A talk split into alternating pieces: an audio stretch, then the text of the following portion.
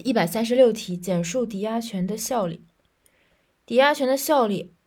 就是当事人的权利和义务呗。首先是抵押担保的范围，包括主债权及利息、违约金、损害赔偿金和实现抵押权的费用。然后，呃，当事人另有约定的从其约定。然后是效力的问题，效力不仅基于原抵押财产，而且抵基于抵押的财产的从物、从权利、天赋物、孳息和代为物。孳息的处理规则是债务人不履行盗窃债务，或者发生当事人约定的实现抵押权的情形，致使抵押财产被人民法院依法扣押的，自扣押之日起，抵押权人有权收取该抵押财产的天然孳息或法定孳息，但是抵押权人未通知应当清偿法定孳息义务人的除外，就需要通知，然后在依法扣押时便可以收取孳息了。前述孳息应当先冲抵收取孳息的费用，然后是。然后，然后才是权利和义务。先是范围，然后给予什么效率的效力范围两个内容，然后权利义务，抵押人的权利义务。抵押权设立后，抵押人仍保有抵押财产的所有权，重点是所有权，有权占有、使用、收益抵押财产，同时还可以在同一抵押财产上设定多个抵押权，以及为他人设定用益物权。抵押期间，抵押人可以转让财产，可以转让，当事人另有约定的按其约定。这就是权利，权利一个是所有权，一个就是可以转让，其实就是所有权的延伸了。然后义务呢，包括保持抵押财产的价值，不得实施降低抵押财产价值的行为，就是保保值。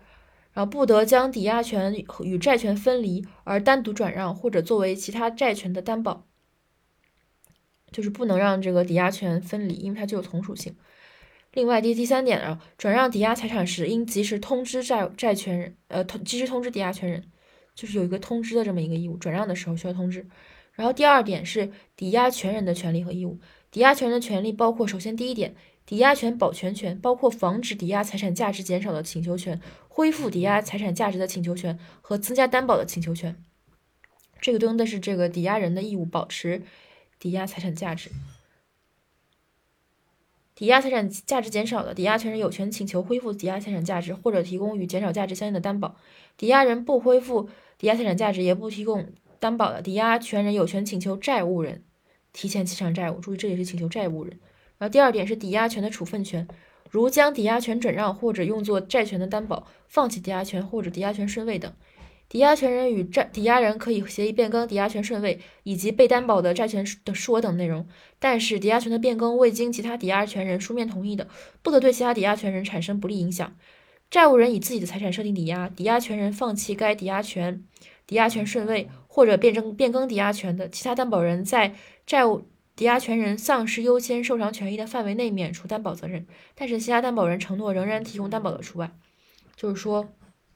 这个顺位的问题，如果要是便宜了这个债务人本人的话，那么这个其他的抵押抵押人会在抵押权人丧失优先受偿权益的范围内免除担保责任。第三点是优先受偿权，这个没有什么可说的。第四点是抵押财产转让时的权利。抵押人转让抵押财产时，抵押权人能够证明抵押财产转让可能损害抵押权的。可以请求抵押人将转让所得的价款向抵押权人提前清偿债务或者提存。转让的价款超过债权数额的部分由抵押人所有，不足的部分由债务人清偿。抵押权人的义务主要是不，抵押权人义务呢就只有一点，主要是不得妨碍抵押人行使抵押所财产所有权，正常行使抵押财产所有权。所以总结一下，抵押权人的权利主要就是所基于所有权进行的占有、使用、收益以及他可以转让的这个。权利义务就是三点：第一是保值，第二是不得将其分离，强调从属性；第三是转让的时候需要通知。而这个保值和转让时的通知，就对应的是抵押人的这两这两个权利，而抵押